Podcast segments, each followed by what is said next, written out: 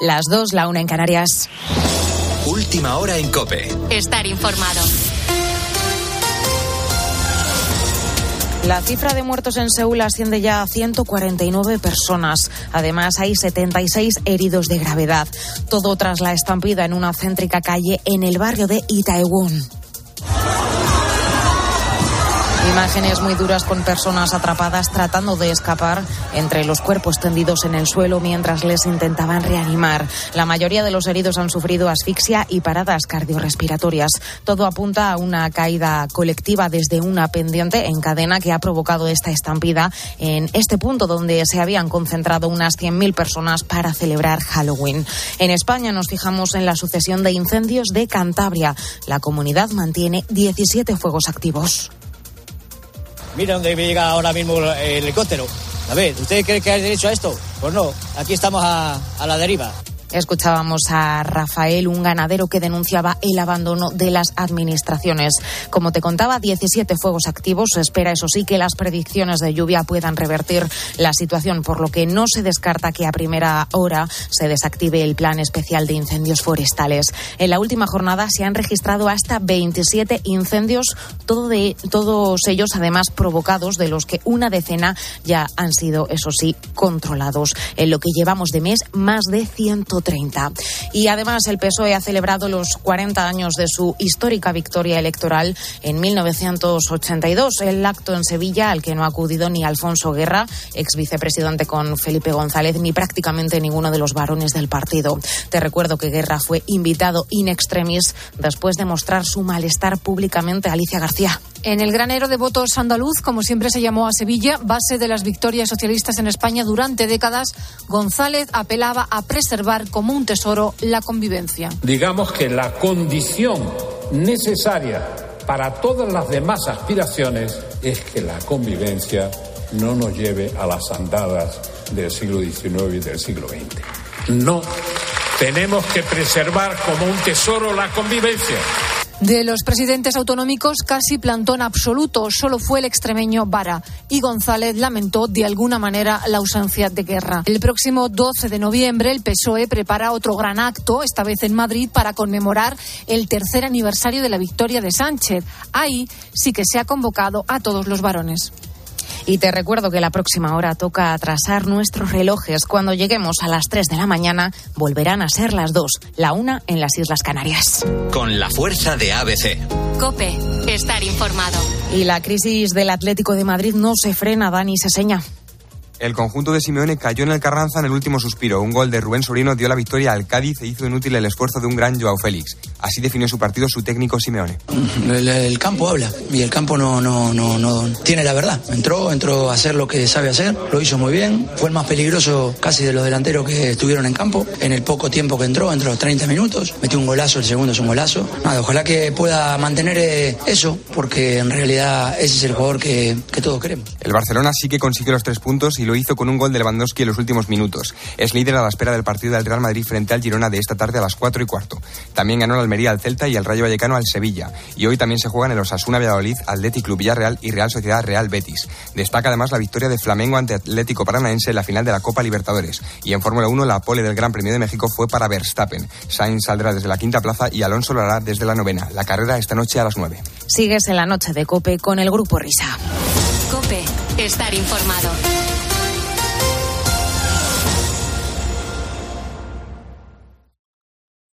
Escuchas la noche. Con el grupo Risa. Cope, estar informado. Esto es la noche con el grupo Risa. Acuérdense que les van a preguntar.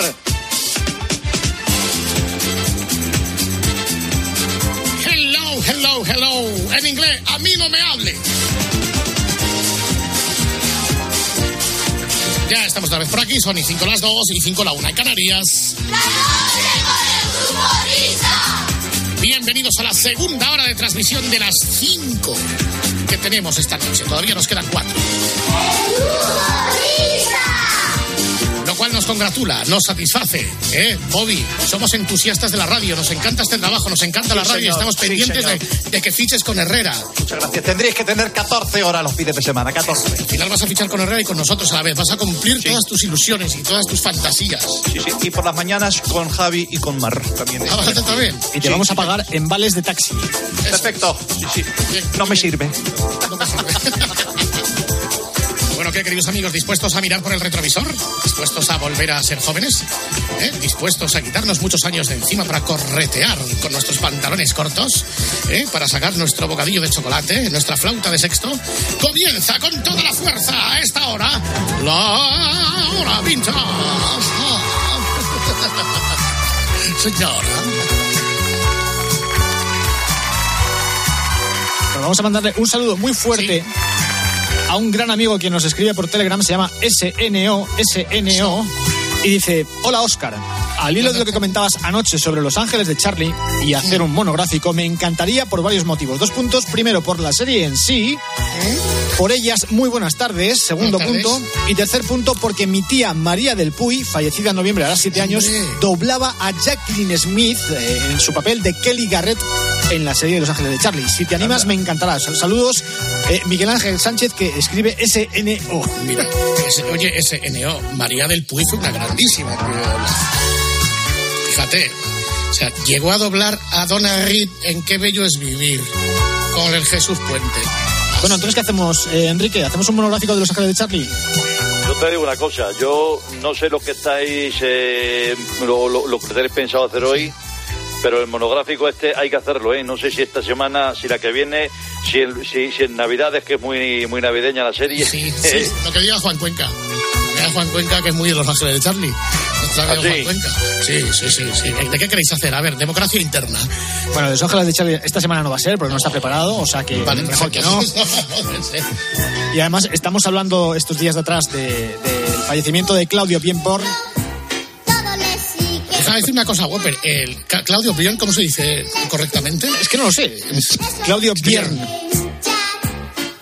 Comentábamos el otro día, Miner, en tiempo de juego, eh, la pasada semana que yo no me acordaba, no lo recordaba, que aparte de todo lo que hizo Claudio Björnbrun, que es una, pues una obra extensísima, eh, se presentó a las elecciones del español. Sí. Si es que además, de hecho, él decía que sus valores fundamentales eran la familia y el Real Club Deportivo Español. Exacto, eh, ahí está un hombre grande, se presentó. Luego palmó con, con Sánchez, Sánchez Libre, el de las gambas, que se la clavamos con Tosa, pero el tío se presentó para el español, no lo recordaba. Ah, no sabía yo Bueno, pues como decíamos la semana pasada, eh, Claudio, que era la cabeza visible de BRB, y BRB, que era la productora que había sido la responsable de traer tantísimas series a España, hasta que en el año 1980 se lanzó a la producción. O sea, mm, digamos que hasta ese momento lo único que hacían era eh, comprar los derechos de las series que se, que se ponían aquí, algo de series como Mazinger Z o como Los Ángeles de Charlie, que por eso salió el tema de, de Los Ángeles de Charlie. Pero eh, esto que estamos escuchando, que es la sintonía de cabecera, bueno, no la de cabecera, no, la de cierre de la serie Rui el Pequeño Cid, es la primera mm, coproducción de BRB Internacional en el año 1980, después de haber estado, pues eso, la última década, entre los 70 y los 80, eh, licenciando series de producción extranjera. Digo coproducción porque esta serie está firmada también por Televisión Española. Hay que tener en cuenta que en esta época eh, la animación española tenía mm, varios hándicaps. Por un lado, eh, que había una oferta enorme que venía de mercados como el americano y el asiático. Y por otro lado, más importante todavía, la escasez de canales para los productos que se hacían aquí en España. Porque había dos. en los 80 solamente había dos cadenas de televisión. Y bueno, y alguna autonómica por ahí suelta. Y sin embargo, eh, fue el principio de una trayectoria de producción que empezaba en el año 1980 y que acabó aproximadamente en el año 2016 eh, con bastante regularidad. sí, bueno, yo no sé si escuchasteis el otro día las declaraciones de Susana Griso, que decía que ella se sentaba a ver estas series de BRB de la época con, con sus hijos y que le escandalizaba porque, claro, el papel de la mujer estaba en un segundo plano. Griso, griso, griso. Eh, eran series un poco machistas. Bueno, vamos a ver, es lo que hemos Ya dicho estamos. siempre. Hay que, hay que contextualizar. O sea, a ver si empezamos a ver las cosas con los ojos que, que había en aquella época y no nos salimos de madre, porque entonces esta mujer seguramente verá la película Benur y le saldrán eh, eh, sarpullidos, porque claro, en joder, es Benur. que estamos, hombre, exactamente. Y verán cualquiera al oeste y no hay tías en el ejército. O sea, eh, y yo qué sé, o sea, podríamos institucionalizar eh, los panenquitas de género. Es verdad, lo de los Sí, Es verdad. panenquitas. Ya podemos hacer una sección Ah, con eso. Sí, está muy bien todo, pero que llega un momento en que ya, hombre, chico, que, que hombre, hombre, hombre, hombre. Parejitas de género. Parejitas de género. Oye, por cierto, ahora dicho Whopper lo de, lo de Benur, es que eh, eh, Pepe Domingo Castaño la semana pasada me dijo que no se dice cuadriga, que es cuadriga. cuadriga? ¿eh? Ah, sí, sí, sí. No, no sabía, no tenía idea. Yo tampoco, o sea que nada, ya sabéis. ¿Veis por qué está Pepe aquí? Bueno, volvemos otra vez al tema de Claudio. Claudio, que le llamaban el Walt Disney español, eh, ni dibujaba, ni dirigía tampoco, mm, tampoco escribía guiones, pero sus ideas eran las que marcaban el camino de los productos de, de la compañía. Eh, esto le va a encantar a alguien que yo me sé. Dice, según sus propias palabras, el objetivo de la empresa era tanto entretener como transmitir valores. Hombre, buenas tardes, de buenas noches a todos. Valores Entonces, esenciales como la lealtad, la amistad, el respeto, el coraje, la cultura, etcétera, creando contenidos adecuados para toda la familia. Rectitud. Rectitud, eso Muy bien, muy bien rectitud. dicho, muy bien, muy Un discurso que podríamos firmar, un discurso que de alguna manera representa lo que son los valores fundacionales de la Real Federación Española. Totalmente, muy- totalmente. Hombre, Tú le representas bien, ¿eh, Luigi? Hombre, por supuesto, Vamos. estamos de acuerdo con Manuel Bumbier. Estamos muy de acuerdo. Menos mal que no se ha presentado a la. Bueno, no se presentó en su día a presidente de la Federación Española de Fútbol. No como vamos, siempre. es lo mismo que tú. Claudio también llegó a comentar que la elección de la temática para sus series, estamos hablando de Los Mosqueteros, de Willy Fogg, obedecía a dos razones. Primero, que eran personajes que ya estaban hechos, o sea, Claro, les facilitaba que- bastante el trabajo. Y aparte, era contar como co-guionistas a gente de la talla de Alejandro Dumas o de Julio Verne. O sea, que eso ya era una, un aval, una garantía. Y aparte, eran personajes internacionales, lo cual les permitía en un momento dado exportar el producto. Esto está ligado con lo que decíamos al principio de que las series, la producción de estas series eran muy cara y no había forma de afrontarlas si no fuera con, con, eh, con una inversión de, por parte del ente público para, para financiarlas, pero que luego además había que recuperar esa inversión eh, de alguna forma en el mercado exterior, porque aquí en España te lo ponían una vez o dos en española y ya no había dónde arrancar. Yo no sé si os acordáis, hablando de Pepe Domingo Castaño, pero en la década de los 60 en Hollywood se atrevieron con un personaje eh, completamente español, que una película que les dio bastante, bastante éxito. Estoy hablando de la superproducción de El Cid, que estaba protagonizada por Charlton Heston y Sofía Loren. Y Sofía Loren, sí, sí. Sí, sí. Yo no digo que se fijasen en esta, serie, en esta película para hacer la serie de dibujos animados, pero aquí ya se cumplían dos de los requisitos que pedía Claudio a la hora de elegir la temática para una serie. Tenemos por un lado al personaje heroico, a Rodrigo Díaz, que debe ganarse el perdón del rey Alfonso VI de Castilla después de haber sido desterrado, y la parte romántica del héroe, al verse obligado a matar al padre de la que era su prometida Jimena, por la afrenta que el padre de Jimena, el conde Lozano, le había hecho al padre de, de Rodrigo Díaz. ¿Qué pasa? Es, es muy Sí, culebrón sí, esto, señor. ¿no? Hola Luis, espérate, No, buenos, buenos, buenos días, España. no es tu buenas, buenas noches. Exacto, pero... fin. No, pero es que, claro, es que yo tengo que intervenir aquí porque yo fui testigo eh, ocular de todo esto que está contando el, el maestro eh, López. ¿Ocular de, de qué? ¿De la superproducción o de, o de lo de Rodrigo? No, no, de Rodrigo, estamos hablando, tampoco hay que retrotraerse mucho. El Esto es el año 1000, 1000, 1050, 1060, el año 1070. ¿Seguro? Y, sí, sí, por supuesto. Sí, Vale, sí. vale, vale. Entonces, bueno, nosotros retransmitimos su victoria, la victoria del Cid en la batalla de Llantada en 1068, en la de Golpejea en Espera, te voy a poner, te voy a poner 1072. música de, de batalla. Es importante eh, que puedes la gente Maverick, pueda sí. entender. No, no, no, Maverick, no, de- No, vamos a ver, lo que la gente tiene que entender, claro, estamos hablando de, de campeador, de esta, de esta eh, bueno, de esta serie de, dibujos animados. Y claro, aquí hay varios, primeramente hay varios protagonistas claves. El primero de todos ellos es Rodrigo Díaz de Vivar, el Cid. Luego está Doña Elvira y Doña Sol, que son sus hijas. Está la espada, y era su, eh, su, su Winchester, eh, que no había armas, pues era la, la tizona. Su esposa, que era Jimena Díaz, el caballo que era Babieca, su amante, que era Dulcinea Beltoboso, y su escudero Sancho Panza.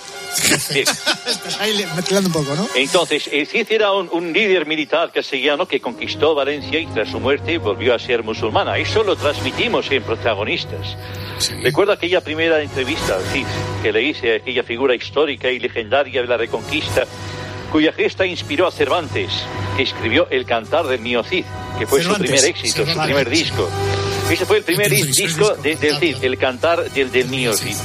Sus, restos yacen, como todo el mundo sabe, en la Catedral de, de Burgos. Y ya muerto los, lo, lo vistieron de guerra para espantar a los visigodos. Brazo arriba, símbolo que heredó el caudillo. Eh, le metimos un micrófono de protagonistas bajo el yelmo eh, y entonces ya se emitía. Nosotros lo emitíamos en Radio Taifa de Zaragoza. Y como bien ha dicho nuestro compañero, pues sirvió a Alfonso VI, el Rey León, Simba, le llamaban. Y, y luego y sirvió también a Sancho II de Castilla, que combatió con él en la guerra de, de- de- de- de las Partas. Entonces, claro, y luego se reconcilió con Alfonso VI, y es cuando aparece Claudio Biern, que hace la serie. Eso es. Es el marco histórico en el cual se, se engloba un poco la serie. Pero vamos a otra vez a volver a BRB Internacional. Eh, BRB se había fijado en lo que había hecho eh, Cruz Delgado en el año 1979 con la producción de Don Quijote de la Mancha. Yo no sé si os acordaréis cuando hablamos de esta serie que comentamos que había sido bastante problemática a la hora de hacerla por el elevado coste, los retrasos, problemas durante la producción. Entonces los de BRB, que fueran un poco avispados, dijeron, para que a nosotros no nos pase lo mismo que le pasó a Cruz Delgado, que de hecho se arruinó con Don Quijote de la Mancha, eh, vamos a hacer una cosa. Mm, Vamos a, a buscar mano de obra especializada para el tema de la animación. Eh, ¿Esto qué implicaba? Pues directamente era meter en la ecuación del desarrollo de la serie a Nippon Animation, que Nippon Animation pues era el, el músculo internacional en lo que se refiere a animación, eh, a series de animación con productos como La abeja maya, como Marco, Heidi, Ana de las Tejas Verdes, que además eh, ya se había contado con ellos porque eran los que, eh, los que habían vendido las series a España a través de BRB Internacional. O sea que ya había una relación comercial previa hasta ese momento que pasó a convertirse en colaboración en el momento que los eh, japoneses se pusieron a, a animar los, los dibujos.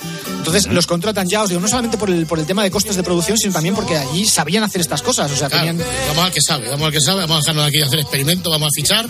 Sí, sí, vamos a fichar. Lo que pasa es que, claro, tú date cuenta de una cosa. O sea, esto supone ponerte a negociar con japoneses en los años 70 y además con un idioma de por medio que es el inglés. Porque no había entonces, en aquella época no había tantos traductores de japonés a español y de español a japonés. Las negociaciones y el desarrollo de la producción fueron bastante complicados. En una época en la cual, además, como se hacía la preproducción aquí en España, se tenían que llevar los storyboards allí a Japón en avión, Escucha, en, que, en papel. Y, sí, y que no había traductor de Google. No había Google Maps, entonces, no había puntos de Iberia Plus para hacer los Claro, viajes. no había nada, nada, No, no, no. nada, cero, cero. Bueno, es más, esto es una anécdota real. No había fax. El fax, eh, Claudio lo descubrió en yo Japón. tenía ya, ¿eh? Yo tenía. Sí, sí, sí, sí, sí. No había, no había, no había. Se lo trajo eh, Claudio de Japón, se enteró de que aquí en España también se podía montar una cosa que se llamaba telefax, que entonces no era fax, era telefax. Y, y entonces empezaron a, a mandarse las cosas ya por fax, con lo cual se ahorraban lo de tener que llevar a gente allí con una valija de papeles para explicarles cómo querían los capítulos, porque insisto, los guiones y la preproducción se hacían aquí y luego allí en, en Japón se dedicaban a, a dibujar. Y luego los japoneses mandaban algo aquí a España que había que revisar y que a lo mejor coincidía o no coincidía con lo que los españoles teníamos en mente. O sea, es una labor bastante interesante.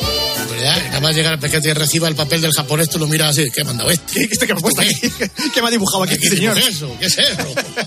Bueno, que sepáis que la persona intermediaria entre BRB y el equipo de animación eh, japonés era ni más ni menos que el responsable de la realización de series como Mazinger Z o El Bosque de Tayak. O sea, que el fichaje fue muy Vinicius. Totalmente Vinicius, totalmente Vinicius. Bueno, vamos ahora con el tema de la banda sonora de la serie. Yo no sé si estás escuchando esta canción con atención, la canta un niño. En teoría, eh, esto está firmado por un chaval que se llama Comino. ¿Comino? Comino, sí. ¿Perdón? Comino, pero eh, según he leído en otro lado, los responsables de interpretar esta canción fueron los niños de Nins. No he encontrado más referencias, ¿eh? es una cosa que está ahí un poco eh, por confirmar. O sea, que Comino es un, alias. Comino es este niño que está sonando este aquí. que está cantando, Que exactamente. vete tú a saber si es o no es Nins o es uno de los miembros de Nins, pero no, no lo sabemos. Eh, la banda sonora eh, se la encargó Claudio a unos grandes amigos nuestros, que son los hermanos de Angelis. De Angelis. ¡Hombre, Angelis, ahí estamos!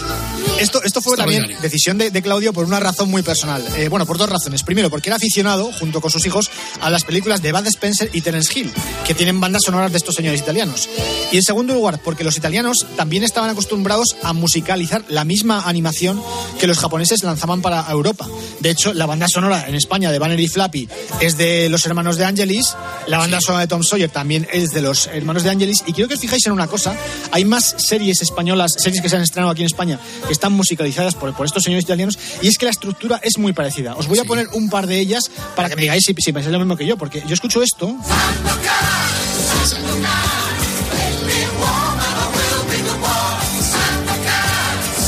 este es el estribillo de Sandokan, que fundamentalmente se limita a repetir el nombre del protagonista de la serie. Sí, para, ta- para tatuarlo. en los Sí, sí, para tatuarlo en el, en el cerebro de los oyentes.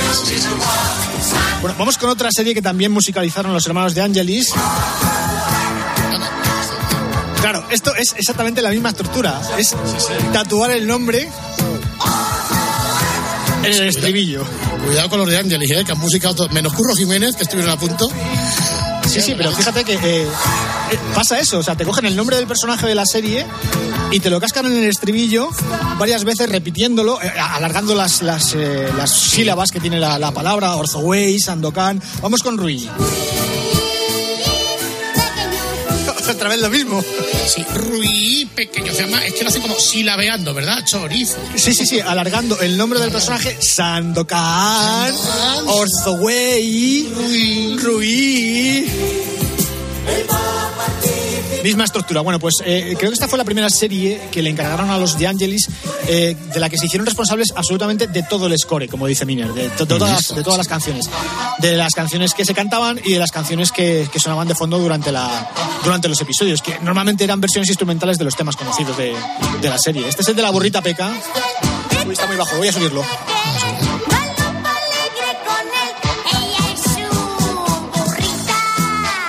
Ahí va.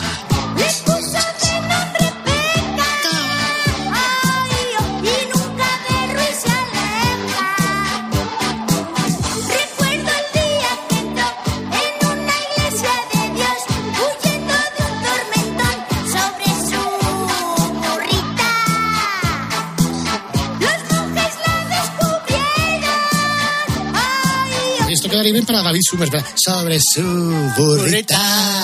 Sí, sí, sí, es verdad. Le pega total. Sí, sí, sí. sí.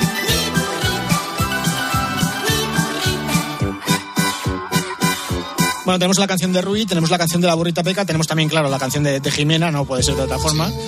Eh, lo normal en esta serie es que a todos los personajes importantes le sacan su canción.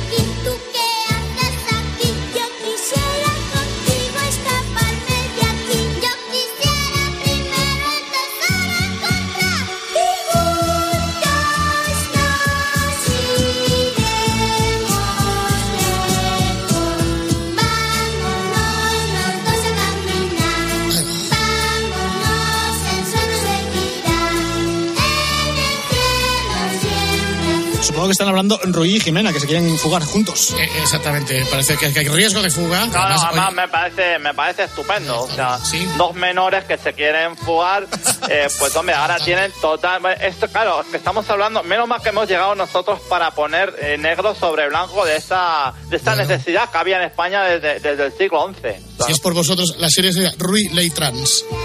Rui, de- claro, además-. Además, Rui es, Rui es un nombre mm, totalmente... no- que no sabes el género que tiene. O sea, Rui puede ser hombre o mujer. O niño o niñe. Oye, pero cada uno así cantando por un canal para que sepamos que- que- quién, quién es- quién es quién. Y lo que era el estéreo entonces también. El, sonido estéreo. Es, decir, es muy americano, ¿eh? Muy lo que están americano, haciendo sí, ahí, sí, ¿eh? sí, vamos a entrar en materia de la serie. eh, Mientras escuchamos la canción de cabecera, que me parece que es esta de aquí. Sí, sí. En los créditos iniciales sale una leyenda que reza lo siguiente. Le he pasado el texto a Luis del Olmo, a ver si lo puede leer. Sí, vamos a ver un momento que voy a ponerme mis gafas de... Sí, sí efectivamente, decía la, la leyenda, soy Ruiz Díaz de Vivar, el pequeño Cis, que tanta gloria y hazañas ha acumulado al ser adulto. Por mí se han interesado poetas e historiadores de todos los países durante 900 años. Merecía que alguna vez intentaron reflejar las inquietudes, alegrías e ilusiones de mi infancia, de la que nadie se ocupó, porque yo también fui niño. Bueno, la serie consta de una única temporada de 26 capítulos, de algo más de 20 minutos cada uno. Si alguien la quiere ver eh, por lo legal, que sepa que está eh, la serie completamente restaurada. Legal. legal. Está restaurada en Filmin y también está disponible completa en el canal de BRB Internacional en YouTube, lo cual es muy digno de mención porque está a disposición de todo el mundo que quiera verla completamente gratis. Eh, no os digo la opción de Filmin, sino la opción de, de YouTube. Eh, la serie se llegó a publicar en DVD con motivo del 25 aniversario, hablo de memoria, me parece que esto fue en el año 2005, si no me equivoco. Y eh, ahora mismo no se puede comprar. Quiero decir, si te metes en Amazon buscando la serie, solamente la puedes comprar eh, de importación. O sea, está fuera de España disponible y en España Ey, no. tío, era como los maxi singles de. de Total. Ey, Sí, ey, sí, sí, es un poco, tío, ¿eh? la forma de comprar de Actually Roy Little Thief. Bueno, ya sabemos por la canción de inicio eh, que nos cuenta la letra que crece en un monasterio donde son los mismos monjes los que le entrenan con la espada. A Jimena también se la nombra en la canción de cabecera, con lo que a pesar de lo que digan las malas lenguas, pues eh, como Susana Griso, la presencia femenina en esta serie está ya desde el minuto cero. ¿eh? Sí, tiene esta canción, como dice Whopper, sí. Claro. Como es habitual cuando se trata de voces de personajes infantiles, la voz de Ruiz se la puso Ana Ángeles García. Eh, Jimena era la famosísima Matilde Vilariño. Joder, Matilde Villarreño ha doblado a todos los niños del mundo. Claro, eh, de hecho era la voz de la abeja maya también. Sí, sí. Y el primo de Rui, Alvar, eh, Alvar Madrid, también era otra mujer, Amelia Jara. Eh, luego, la voz del padre de Rui, eh, famosísima voz, la de Manuel Cano, que es la voz de Aníbal en el equipo A y la voz también de Devon en el coche fantástico. Y luego también la hiperconocida Matilde Conesa le ponía la voz a la tía Juana. Y una de las primeras cosas que se comenta en la serie es que, bueno, Rui, que vive en el pueblo de Vivar, eh, vive muy tranquilo porque dice, dice que hay paz con Navarra. Digo, Yo eh, cuando lo Eh, veo, maravilloso. digo, Ya se ve ahora, en los ayuntamientos de la zona todavía no estaba Bildu. Sí, exactamente, no, sí se ve que- que, Bueno, efectivamente. ¿Te das cuenta cómo hemos tenido que llegar nosotros para que la cosa cambie? Claro. Claro, claro, claro. Cambia peor. Hay una pregunta que tengo ya, nuestro jefe técnico, José Luis Cid. ¿Tú veías el pequeño Cid? Pues sí, la verdad es que yo lo veía, sí. Hacía Sí, tiempo pero no había helicóptero en la serie. No había helicóptero. Pero técnicamente nosotros, es que a ver, la serie que yo recuerde la echaban después de comer los sábados. Los domingos. O los domingos. Mejor tres y me lo pones porque yo ya estaba eh, empalmando cables con los cajetines en el Bernabéu y para hacer tiempo pues veíamos a través del monitor que nos ponía el club en las cabinas de transmisión de las radios Rui el pequeño Cid. Y yo recuerdo estar viendo con Gaspar Rossetti, con Pipi Estrada, todos comiendo palomitas, Rui el pequeño Cid. Bueno, pues como estaba diciendo, una de las primeras cosas que comentan en la serie es lo de que había paz con Navarra y, y también dicen y que la frontera con los árabes estaba lejos. Y yo pienso, claro, no había pateras. Bueno, eh, la gente que, que no lo sepa, yo lo he tenido que buscar. Vivar eh, está a 7 kilómetros de Burgos. Vivar del Cid, eh, está cerquita.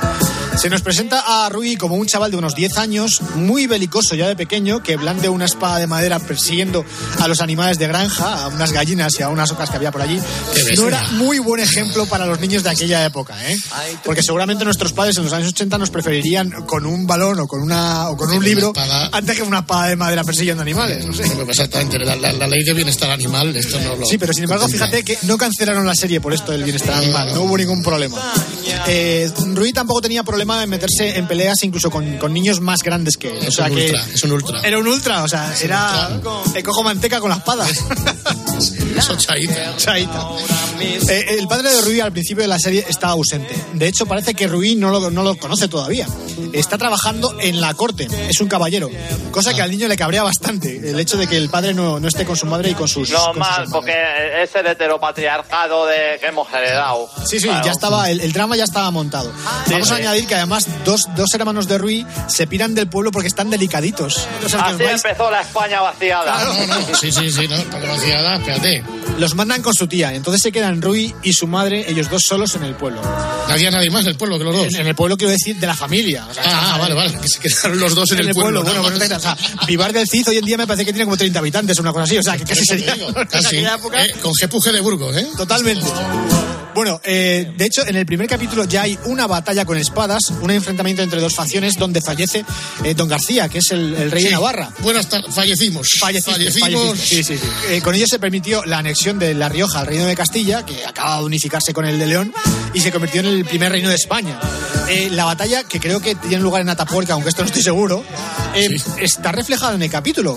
O sea, mm, daos cuenta de que esto es una serie infantil y que en el primer capítulo, al final del primer capítulo, lo que vemos son unos señores con espadas matándose entre ellos. No sé si esto hoy pasaría al filtro, ¿eh? Para un público infantil. Está la cosa delicadita. Esto eh, también nos sirve para que el padre de, de Rui eh, se pueda volver a, a casa. Eh, Ah, claro, que pueda volver al pueblo. Puede dejar la corte momentáneamente hasta que no lo vuelva otra vez a reclamar el rey a filas y puede ir al, al pueblo. En el momento que va al pueblo, pues eh, Rui lo conoce, está súper contento porque conoce a su padre. Su padre es un poco tirano con él, hay que decir que era bastante duro. Y luego, eh, un poco más adelante, la madre también enferma, igual que los hermanos, y la madre también se pira. Con lo cual se quedan otra vez solos. Rui con el padre en el pueblo. No, no hay manera de cuadrar el círculo, ¿eh? No, no, no, es que es, es un drama tras otro lo del, lo del chavalín este. Yo no sé cómo tenía ánimos de estar ahí con la, con la espada de madera dando vueltas, porque todo era muy lamentable en su vida. Eh, con, con la espada dando vueltas eh, y Bobby y los domingos toreando eh, en las ferias. Y los domingos toreando, sí, señor. Sí, sí, sí. Sí, sí, sí. Sí, es que todo, todo casa, porque cuando tú manejas bien la espada, la manejas bien para todo. Para luchar y para sostener la muletita.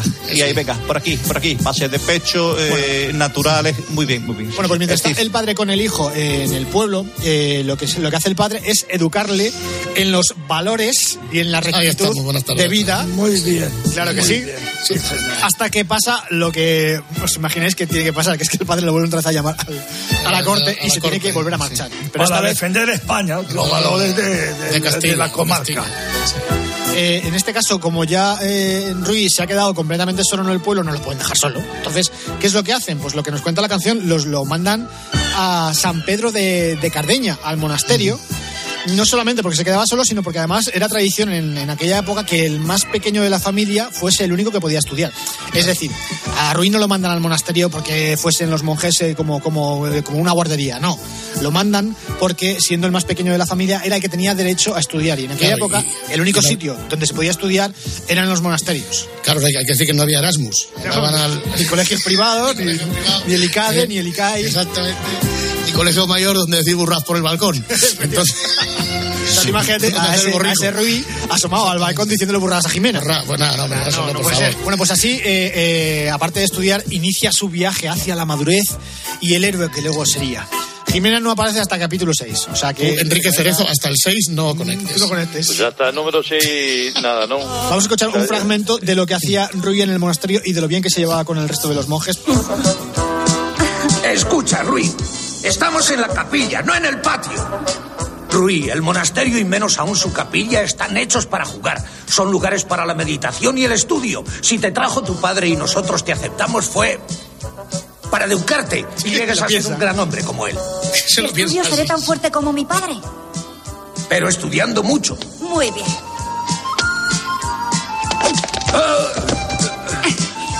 Toma, toma. Eh, Rui, ¿cuántas veces tengo que decirte que aquí no has venido a jugar sino a estudiar? Eso es lo que estoy haciendo, estudiando. ¿Cómo dices? Estoy estudiando a manejar la espada para ser tan fuerte como mi padre. Rui, para ser verdaderamente fuerte tienes que aprender otras materias. Si solo practicas el manejo de la espada, no lo conseguirás. Hermano Jeremías, ¿cuáles son esas materias? Todas las ciencias como son el latín, la historia, la astronomía, las matemáticas, etc. ¿Me has comprendido, Rui? Pues creo que sí. Pues, resignado, Rui resignado. eh, creo que sí, exactamente. Sí, pero no dice que no. ¿eh? No Claro, dice que no. exactamente. Oye, qué, no qué- se- qué- qué- bonitos valores. El monasterio es para meditación, para qué, cosas, qué, qué, ojo, es que con cuántas cosas Ojo, se han y perdido en, en la capilla, ¿eh? En la Sí. capilla, sí, señor. Mire, esto aquí no hay que, no hay que jugar, hay que estudiar. Ahora- Estaba ahora- Rui todo el día con la Play. Ahora esta escena sería en un bar en vez de una capilla. Rectitud, España. Bueno, lo decía antes, 26 capítulos. La serie se emitió eh, los domingos a las 3 y media de la tarde, desde el 5 de octubre del año 80 hasta el 29 de marzo de 1981. Todos recordamos la colección de cromos de Rui, la baraja de cartas de Fournier de Rui, los muñequitos que salían todos pringados de chocolate en los fosquitos, los muñequitos de Rui, y los recortables de los yogures de Danone, que eran unas figuras articuladas que se le movían los brazos y bueno, eran bastante tristes. Estaba en todos lados, es como ahora Cars. O sea, hasta en la sopa. A ver, estamos hablando de BRB, que BRB era el Walt Disney español y además BRB sabía muy bien el valor del merchandising porque habían sido los responsables del merchandising de todas las series de Nippon Animation que habían llegado a España en la década de los 70. Y ya está. Puedo seguir contando cosas de la serie, lo que pasa es que sería hacer un spoiler de la temporada No, ya- completa. y no- total, yo hay que decir una cosa que además yo como la serie no la recuerdo muy bien, pero lo que lo que sí es la, la cosa, yo no sé hasta qué punto será una reconstrucción histórica fidedigna o cuánto hay de No, fábula no en lo es, no lo lo que es, está no es. contando es la serie. ¿eh? Sí, sí, sí, sí. No lo es por una razón. Date cuenta sí, que la documentación que hay sobre, eh, sobre el Cid está, está basada en el cantar del mío Cid y, y poco más. Entonces, todo lo que sea anterior a, a sus gestas, pues es una reconstrucción más o menos eh, eh, fidedigna, pero con, con al libitum de, de hablando de la serie. Ahora va a salir el historiador listo, ¿verdad, Bobby? Esto que estáis contando del cine, de- lo que en la espada-. La espada no era de madera, era de junco. Bueno, pues ¿cómo lo vas a saber? Exacto, tenemos que extender bien el contexto, el contexto.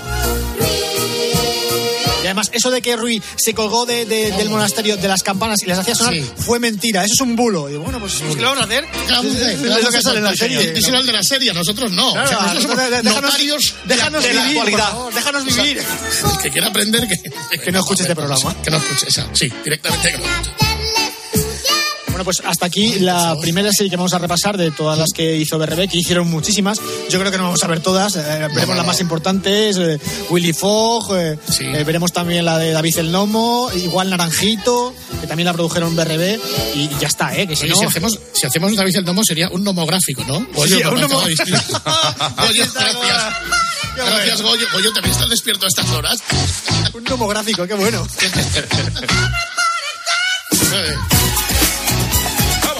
Que ver, ¿eh? Es que Goyo no duerme.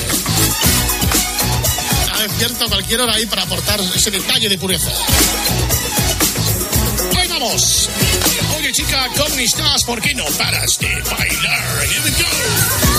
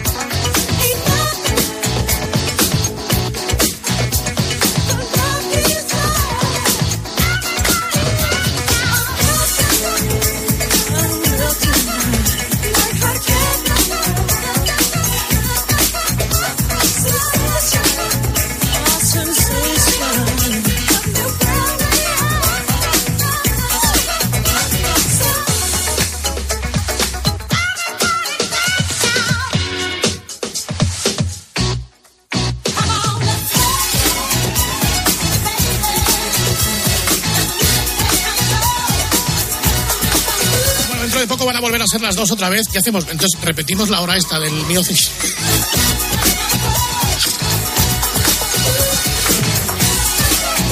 Si, si alguno se vuelve loco ya cuando escucha a Carlitos a la una, en lugar de escucharnos a nosotros, imagínate Sí, sí, sí, si podemos otra vez a poner la misma hora. Ha sido muy, ha sido muy grande. ¿eh? Gente podemos- que se cree que el programa empieza. La podemos hacer otra vez, a ver si nos sale igual, es lo que dice siempre, ¿no? Exacto, exacto.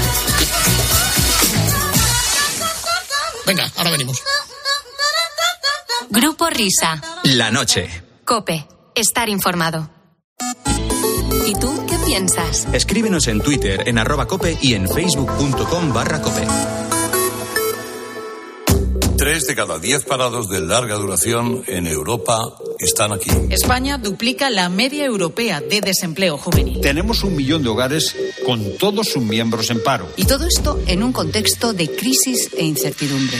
Duplicamos la tasa de paro en la Unión Europea y, sin embargo, ¿cómo es posible que haya dos millones de puestos de trabajo sin cubrir? Carlos Herrera, Ángel Expósito, Pilar García Muñiz, Pilar Cisneros y Fernando de Aro recorren España en busca de respuestas al dilema del empleo en nuestro país. A día de hoy creo que somos una de las generaciones mejor preparadas. Escúchalo este jueves en Cope y descubre contenidos exclusivos en cope.es y en redes sociales.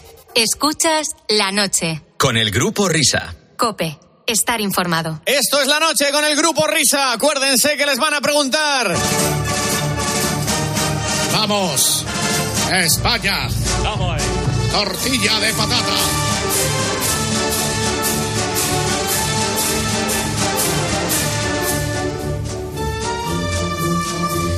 Bueno, estáis todos preparados porque dentro de un instante va a haber que cambiar la hora. Es una tarea ardua, difícil y complicada. A las tres van a volver a ser las dos. Y para celebrarlo por todo lo alto, qué mejor que vivir estos momentos previos al cambio de hora que con este gran director de orquesta, arreglista, grande entre los grandes, compositor, eh, amigo de la casa. Hola, Luis Cobo, muy buena. Buenas noches, querido Grupo Risa. Hola, Luis. yo, propongo, yo propongo cambiar el horario como en Hawái, que son 12 horas y que a las 12 de la mañana sean las 12 de la noche y viviríamos más por la noche y más felices. También es verdad, tener un horario hawaiano en condiciones y no esta vulgaridad. Exacto, que el día se va a acabar a las 4 de la tarde, a las 5 y es una verdadera pena. Penoso. Yo he dicho cambiar el horario, no cambiar la novia. Exactamente. Bueno, bueno, oiga, hola Luis, eh, soy Fernando Salaverri. ¿Qué tal estamos, hombre? ¿Qué, tal, querido ¿Qué tal? Fernandito? ¿Cómo estás? Bueno, pues, bueno, bueno, pues aquí estamos con los niños, aquí haciendo un poco de esto, ya sabes cómo son estas cosas. bueno, en fin, en cualquier caso, hay un quilombo muy gordo que va a celebrarse el próximo día 8 de noviembre en el Cursal de San Sebastián. Y entonces, pues, eh, naturalmente queremos que Luis, que es el alma mater del quilombo, pues nos lo explique. En principio, estamos celebrando el 125 aniversario de la Orfeón de Donostiarra. ¿Es así? Así es, 125 años de, de éxito y de trabajo maravilloso de este coro amateur que, que- que se ha convertido sin duda en el primer coro del, del mundo en importancia y, y, bueno, tenemos que homenajearlo y celebrarlo. ¿Y en qué va a consistir el homenaje? Naturalmente en un concierto, no va a consistir en una vaquilla, o sea, ser un concierto que es lo que hace el Orfeón de los Tierra. Entonces teníamos dos posibilidades, o traer a Luis Cobos o traer al Orfeón de los Tierra, lo que pasa que aquí no cabe, ni donde está el Whopper, ni donde está Wiener, y ni mucho menos donde estoy yo. Porque ahora mismo, ¿cu- ¿de cuántas voces se compone el Orfeón de los Tierra? Para que se haga la idea de la gente. Bueno, yo creo que son como componentes unos 200, o sea, actúan a veces 80, 100, 120 según requieren las circunstancias. Necesitaríais un embudo muy grande para meterlos a todos ahí. Y, y entonces, vamos al, hecho de la cosa en sí, el concierto del día 8, vamos a ver, ¿cómo va a ser la cosa? ¿En qué consiste? Pues mira, es un, conci- es un concierto de música alrededor del mundo que va a constar de, de cosas de, desde el lacrimosa del Requiem de Mozart hasta Moon River, eh, Carmen, una suite de la ópera Carmen, Maite Negra Sombra, La Paloma, mm, Edelweiss, eh, una secuencia de, temas de, de Gounod, con y Verdi, de coros de ópera famosos, etcétera, etcétera. Es una, bueno, música alrededor del mundo, como su propio nombre indica, es un recorrido por las grandes músicas de, todos los tiempos. Y es un gran reto porque hay, estos coros se suelen especializar en música sacra, algunos, otros en popular, en habanera, pero este eh, recorre todos los palos, domina todos los palos y vamos a hacer un concierto muy, muy dedicado pues a eso, a reconocer su eh, espacio y su historia en la música de todos los tiempos. Y esto, vamos a ver, insisto, sitio, día y hora, entradas, etcétera. 8 de noviembre, Cursal, ¿a qué hora es? Es a las 8 de la noche. Muy buena hora. sí, muy buena hora. En el Cursal de San Sebastián. Y luego además, eh, Bobby, para que... Luis, correcto, buenas noches, correcto. Luis. Vamos, vamos a lo importante. Yo creo que el sitio que habéis elegido para, para, para hacer este acto en San Sebastián, este, este conciertazo, es buenísimo, porque lo, lo que tienes que hacer es cruzar el puente y luego irte a la parte vieja porque hay unos pinchos para comer. Te vas a poner como, como, como, como el tenazas. Pero vamos a lo importante, querido Luis. Eh, este concierto, ¿la música es en directo o es playback? Hombre, no, no, no, en, absoluto, en- en absoluto directo. Ten en cuenta que este tipo de conciertos es imposible. Sería, además, sería imposible incorporar playback, que no hay base rítmica, ni hay auriculares, ni hay nada. No, esto es a pelo, como se suele decir. Montura a pelo. O sea, entonces, aquí se hace por única y primera vez, y cada concierto de estos es único y muy difícil de repetir. Espero que salga muy bien, porque yo realmente siento muchísima admiración por este coro, que tiene esa peculiaridad. Todos los grandes directores con los que han eh, actuado, Claudio Abado, los, grandes directores y la Filarmónica de Berlín, elogian la super calidad combinada con una entrega que tienen los amateurs mm, más que la, que- porque la profesión muchas veces te aleja de, de la vocación. Y esta gente une las dos cosas. Así es que es un coro. Seguramente os parecerá que lo elogio mucho, pero es que soy muy, muy influenciado por, por, por su calidad y muy en- ilusionado con este concierto. Y es una gran oportunidad para mí y un honor poder dirigir a este inmenso coro tan fantástico. Y es difícil dirigir a un coro amateur y tan numeroso como el Orfeón, ¿no? Bueno, pues eh, eh, hay un trabajo previo del director artístico, que es José Antonio Sainz Alfaro, que los prepara y luego ya el director lo que hace es, en fin, matizar menos que en el caso de una orquesta. El coro tiene un ensayo previo, unos ensayos previos con el director artístico del coro y ya llega con las cosas sabidas.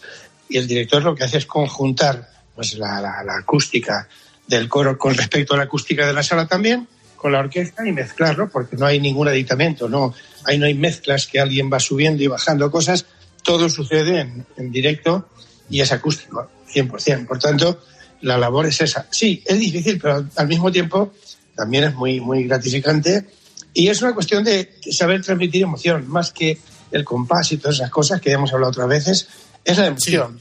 Y ahí está el trabajo del director. Pero es difícil, pero es muy también muy, muy alentador y muy gratificante. Luis, eh, el, el concierto se va a grabar? Sí, sí, vamos a grabarlo en vídeo y audio, naturalmente, y lo vamos a montar después para, para poderlo ofrecer y dejar ahí una- un testimonio gráfico, eh, videográfico, mejor dicho, histórico, y ya está, lo grabaremos y se, supongo que las televisiones lo darán pues más tarde. Primero lo grabamos, se hace un montaje y después se pone. Claro, porque la noticia sería que lo dieran antes las televisiones de hacer el concierto. Entonces, es, es- lo mejor es que lo den después. Exactamente. Más, más conveniente, sí. Sí, sí, sí. Yo creo que las cosas tienen su orden y su, y su organización jerárquica. ¿Y esto, eh, tenéis idea de, de hacer conciertos lo que fuera de San Sebastián, de moverlo por ahí o no? Sí, en principio sí. Creo que hay otro previsto en Madrid el 3 de diciembre y hay otros más. Si, si se da la oportunidad, pues eh, lo, lo- lo haremos, haremos una pequeña gira. Porque te- tienes que tener en cuenta que este coro también tiene una cantidad de compromisos eh, tremendos. O sea, tiene muchísimos compromisos concertados y vamos a ver si en los huecos podemos organizar una gira. Pero sí, eh, en, en principio hay proyecto de más conciertos. ¿En qué se va a diferenciar, Luis, el, el concierto de, de- de Madrid con el de San Sebastián, por ejemplo? ¿O, o, o- o- o va a ser siempre el mismo? Hombre, hombre, una vez que hayamos aprendido el repertorio, no nos quieras que lo cambiemos al segundo concierto. Sí, sí. En el de Madrid van a cantar canciones, van a cantar chotis. Sí, bueno, chotis, incluiremos algún chotis así para los más clásicos. Para los más clásicos. Es que veo que en el programa, por ejemplo, eh, mm, es- está incluido el, eh, el Aurcho Seascan de Gabriel Sí. Olaizola.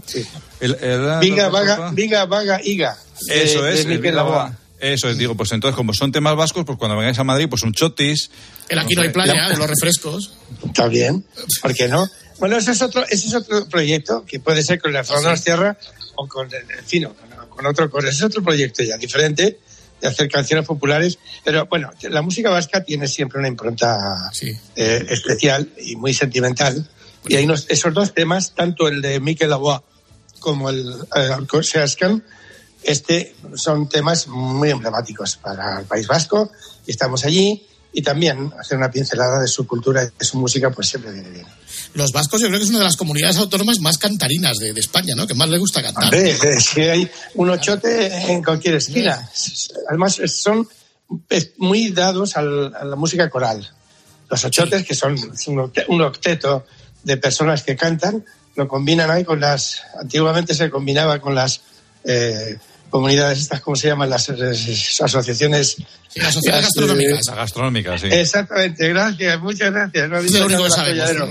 Octeto es ocho, ¿no? Pues, sí, octeto sí, y ochote también es ocho. También es ocho, claro. claro ahora, joder, macho, es que Entonces son muy dados a la música coral y tienen voces profundas y tal. Es, es una gente muy dados a la, a la canción. Sí, ¿te acuerdas de los, de los, de los, los seis? ¿eh? Les gustaba cantar en coral.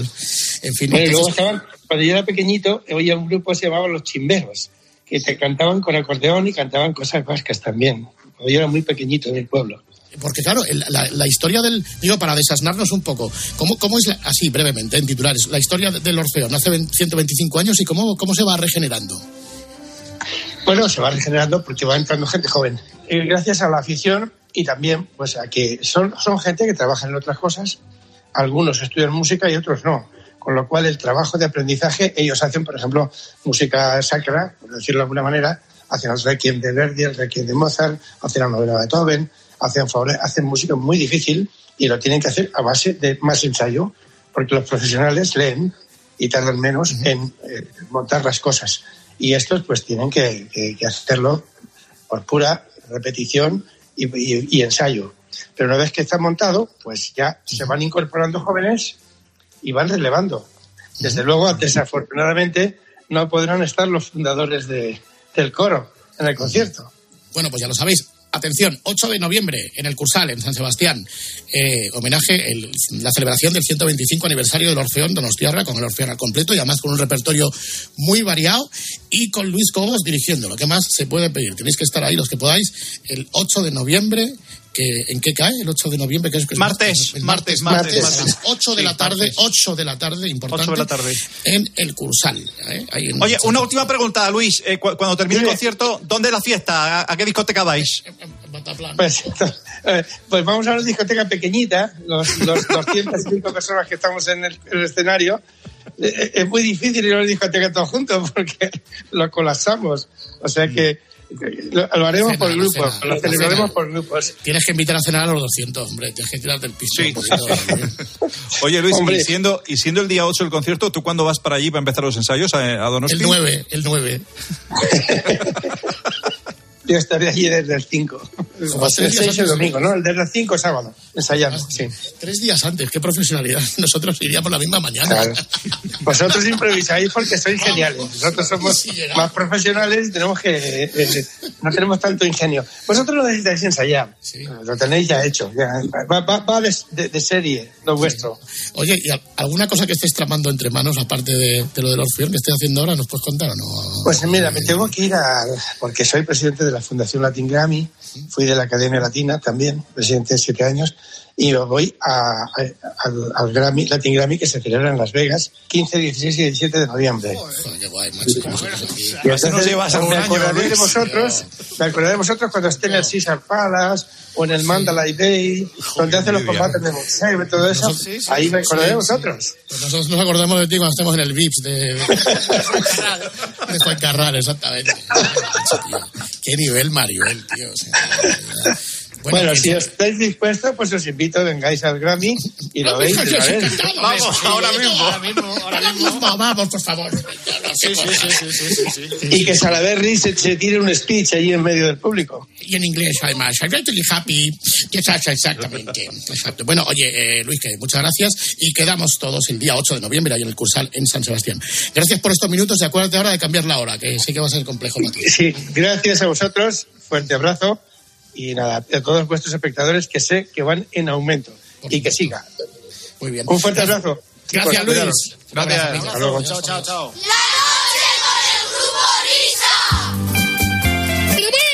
Bueno, bueno, bueno, bueno, los del grupo Risa. Aquí soy Fernando Saber. ¿Cómo estás? Hola, Fernando. Bien? Ay, ¿Qué tal? ¿Ya ha colgado Luis, Luis Cobos? Sí, sí, ya ha colgado, ya ha colgado. Ha Estaba desayunando y entonces. Exacto, a estas horas. Unas horas para desayunar. Me ha colgado ya, menos mal, porque es que me llevo súper mal con él. Ahora lo soporto. Es un verdadero explotador. Menos mal que le di yo la idea del concierto, porque por sí mismo, pues menos mal que en, en Mercury siempre está en acción, proponiendo cosas, ¿verdad?, para el mantenimiento de la especie. Pero acá yo creo que el, el- el- el epílogo es sensacional de este rato con Luis Cobos, pues unos homenajes, que, homenajes del hogar que le hice yo a Luis Cobos, ¿eh? cantando esta canción del programa de Herrera con su- que es la espada triunfadora. Vamos a ponerla. ¡Oh! Tin, tin, tin. Soy Fernando Salaverri, la zarzuela es muy bonita. Soy Fernando Salaverri, la alegría del hogar en Herrera, en Copeta, Pepe Botija. Sus canciones son preciosas. Rafael Botija, el mejor compositor tan divino como las verdinas con almejas. Es un plato suculento. Las verdinas con almejas que hago yo en la Thermomix. Qué bonita, es, es que es maravillosa, maravillosa. Me iba a incluir Luis en el LP este de las zarzuelas, me iba a incluir mi voz. ¿eh? Bueno, pues eh, envidia, envidia que trae esta profesión, ya sabéis los discos, la mala gente que hay. Y hice esta otra también, la de la calle de Alcalá, la esta que hacía. Esta.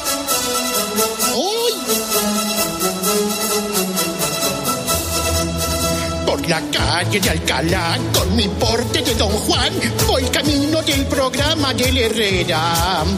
La florista me pondrá un jazmín en el ojal, qué bonita está la calle de Alcalá. La chulapa que me ve, va y me dice, oiga usted, dele un beso a Rafael Pez. Vénganse a la capital y me podrán encontrar paseando por la calle de Alcalá. Por la calle de Alcalá, justo antes de almorzar, voy pensando en las verdinas con almejas.